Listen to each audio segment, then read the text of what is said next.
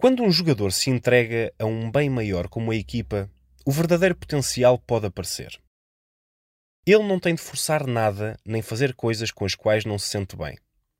Quando está totalmente focado no objetivo da equipa, os seus esforços colaborativos criam naturalmente reações em cadeia. E os membros da equipa ligam-se uns aos outros. Criam sintonia como se fossem os cinco dedos de uma mão. Quando um dedo mexe, os restantes reagem. Por exemplo, se temos um jogador na equipa que é muito bom a roubar bolas na defesa, a nossa função é treinar a equipa para, quando ele se esforça em roubar uma bola na defesa, os colegas compensarem as falhas provocadas na defesa. O mais interessante é que esta sintonia é treinada, até ao ponto dos outros jogadores terem a consciência das suas ações, antecipando o comportamento sempre que ele procura mais uma bola para roubar ao adversário. No final, ouvimos alguém na equipa dizer: Eu tive de ir, eu tive de fazer. E ninguém questiona se deveriam ou não ir.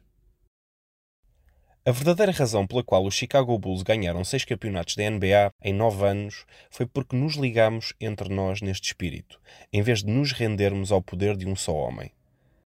É verdade que tínhamos o Michael Jordan, e por isso temos de dar espaço na equipa a um talento como o dele. Mas, do outro lado, existem mais 9, 10, 11 ou 12 jogadores que podem ficar descontentes porque o Michael faz 20 a 25 tentativas de lançamento num só jogo e essa negatividade ameaça minar toda a equipa. Não importa se temos excelentes jogadores, se a nossa equipa não ambiciona atingir os objetivos e as pessoas não confiam umas nas outras. Todos querem ser respeitados numa equipa. Por isso, as atitudes que não respeitam um contexto maior como é o da equipa têm de ficar à porta, do lado da rua.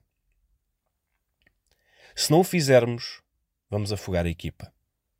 Por outro lado, quando perdemos o medo destes temas e olhamos uns para os outros, a vulnerabilidade transforma-se numa força e cada um assume a responsabilidade pelo seu lugar numa visão de equipa em que impera o sucesso coletivo em vez da glória pessoal.